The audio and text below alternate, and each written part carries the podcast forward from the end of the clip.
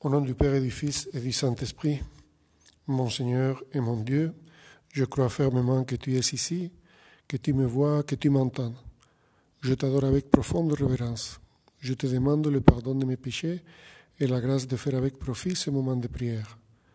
Ma Mère Immaculée, Saint Joseph, mon Père et Seigneur, mon ange gardien, intercédez pour moi.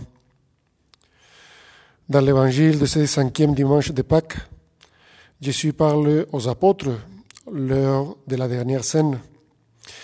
Ils sont très touchés parce qu'il les annonce son départ et pour les consoler, le Seigneur leur révèle des vérités des fois profondes à méditer, nous aussi, tandis que nous nous préparons à la fête de la Pentecôte à la fin de ce mois. Jésus leur dit de ne pas se troubler, d'avoir foi en lui et confiance en ses œuvres. Que votre cœur ne soit pas bouleversé. Vous croyez en Dieu, croyez aussi en moi. Il leur parle de la maison de mon Père, là où il va leur préparer une place. Il leur parle du ciel, qui est le terme de notre chemin ici-bas. Et Jésus leur dit,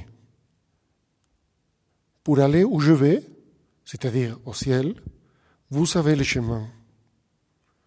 Et alors, Thomas, avec une grande confiance, comme celle que nous devons avoir toujours avec le Seigneur, lui dit, Seigneur, nous ne savons pas où tu vas. Comment pourrions-nous savoir le chemin? Et Jésus lui répond, Moi, je suis le chemin, la vérité et la vie. Personne ne va vers le Père sans passer par moi. Cette phrase du Seigneur doit nous interpeller. Je suis le chemin, je suis la vérité, je suis la vie. Tu veux connaître le bon chemin? C'est moi. Tu veux être dans la vérité? C'est moi. Tu veux avoir la vie? C'est moi. Saint Jean-Paul II, dans une journée mondiale de la jeunesse, disait aux jeunes, en parlant de cette phrase de Jésus, As-tu déjà découvert le Christ qui est le chemin? Oui, Jésus est pour nous un chemin qui mène au Père. Vous, les jeunes, vous vous trouvez très souvent à un carrefour, ne sachant pas quelle route choisir, où aller. Il y a tant de fausses routes, tant de propositions faciles, tant d'ambiguïté. À ce moment, n'oubliez pas que le Christ, avec son évangile, son exemple, ses commandements, est toujours et seulement la voie la plus sûre, le chemin qui nous amène sur un bonheur entier et durable. As-tu déjà découvert le Christ qui est la vérité? La vérité est l'exigence la plus profonde de l'esprit humain. Les jeunes surtout sont affamés de la vérité sur Dieu et sur l'homme, sur la vie et le monde. Le Christ est la parole de vérité, prononcée par Dieu lui-même comme réponse à toutes les interrogations du cœur humain.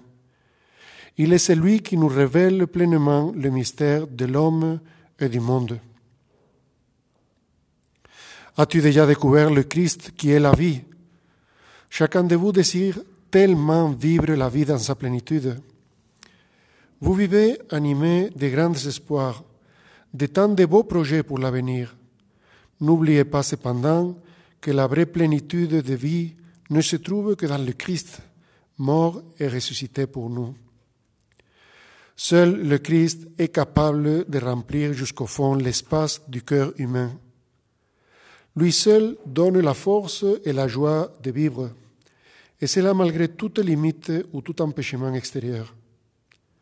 Oui, découvrir le Christ est la plus belle aventure de votre vie, mais il ne suffit pas de le découvrir une seule fois. Chaque découverte que l'on fait de lui devient une invitation à le chercher davantage, à le connaître mieux encore à travers la prière, la participation au sacrement, la méditation de sa parole, la catéchèse, l'écoute des enseignements de l'Église. Nous tous, nous sommes des chrétiens. Nous voulons suivre Jésus. Mais suivre Jésus implique le chercher dans notre vie de chaque jour. Implique le trouver dans mes occupations habituelles, dans mes études, dans mon travail au lieu de service, dans mes tâches ménagères, dans mon service à ma famille. Et chercher et trouver le Seigneur nous amène à l'aimer. Le pape François dit que la connaissance de Jésus est la principale tâche de notre vie. Le bienheureux Álvaro del Portillo, évêque et prélat de l'Opus Dei, dont on fête sa mémoire le mardi 12, avait bien compris cela. Le pape François, dans une lettre envoyée pour sa béatification, expliquait comment le bienheureux Álvaro avait trouvé le Seigneur et comment tomber amoureux du Christ est le chemin de sainteté que doit suivre tout chrétien. Se laisser aimer par le Seigneur, ouvrir le cœur à son amour et permettre qu'il devienne le guide de notre vie. Cet amour pour le Christ faisait dire souvent au bienheureux Álvaro une petite prière qui peut nous aider dans notre vie de relation avec Dieu. Pardon, merci, aide-moi davantage. Ces mots, disait le pape François, peuvent aider chacun d'entre nous à donner une nouvelle impulsion à notre vie chrétienne. En premier lieu, merci. Cela devrait être toujours notre réaction immédiate face à la bonté de Dieu. Il ne peut en être autrement. C'est toujours lui qui prend les devants. Quelle que soit l'intensité de notre effort, son amour est toujours le premier, qui nous touche et nous émeut. C'est lui qui fait le premier pas. Mais cette reconnaissance doit éveiller en notre cœur le désir de suivre le Seigneur. Le désir de suivre le Seigneur et d'aider les autres avec plus de générosité. Ensuite, pardon. Le bienheureux Álvaro avouait souvent qu'il se voyait devant Dieu les mains vides, incapable de répondre à sa générosité. Mais sa confiance en Dieu était grande parce qu'il était pleinement conscient de que l'amour de Dieu n'humilie pas, mais, comme disait le pape François, il nous embrasse, nous relève de notre prostration et nous fait cheminer avec plus de détermination et de joie. Le bienheureux Álvaro savait combien nous avons besoin de la miséricorde divine et il mit toute son énergie à approcher du sacrement de la confession, le sacrement de la joie, les personnes qu'il fréquentait. Et à la fin, aidez-moi davantage. Le Seigneur ne nous abandonne jamais. Il est toujours à nos côtés. Il chemine avec nous et il attend chaque jour un amour renouvelé. Sa grâce ne nous manquera pas et avec son aide, nous pourrons faire connaître son nom au monde entier. La première condition pour annoncer le Christ aux hommes est de les aimer, parce que le Christ les aime. Il faut sortir de nos égoïsmes et de notre commodité et aller à la rencontre de nos frères. C'est là que le Seigneur nous attend. Nous ne pouvons pas nous contenter de garder la foi pour nous. Elle est un don que nous avons reçu pour le donner et le partager avec les autres. Je suis le chemin, la vérité et la vie, dit le Seigneur. Nous voulons aller à la suite du Seigneur et nous pouvons le faire en répétant souvent la petite prière du bienheureux Álvaro. Merci, pardon et aide-moi davantage. Et évidemment, nous ne pouvons pas oublier que dans ce mois de mai, nous voulons aller vers Jésus de la main de Marie. Le mercredi 13, on fête la Vierge de Fatima, qui était apparue en 1917 à trois petits bergers, trois enfants de 10, 9 et 7 ans. Et dans la première apparition, elle leur a recommandé de réciter souvent le chapelet. Le pape François nous a encouragés aussi à réciter, pendant ce mois de mai le chapelet. Et combien de fois nous sommes chiches Nous ne sommes pas capables.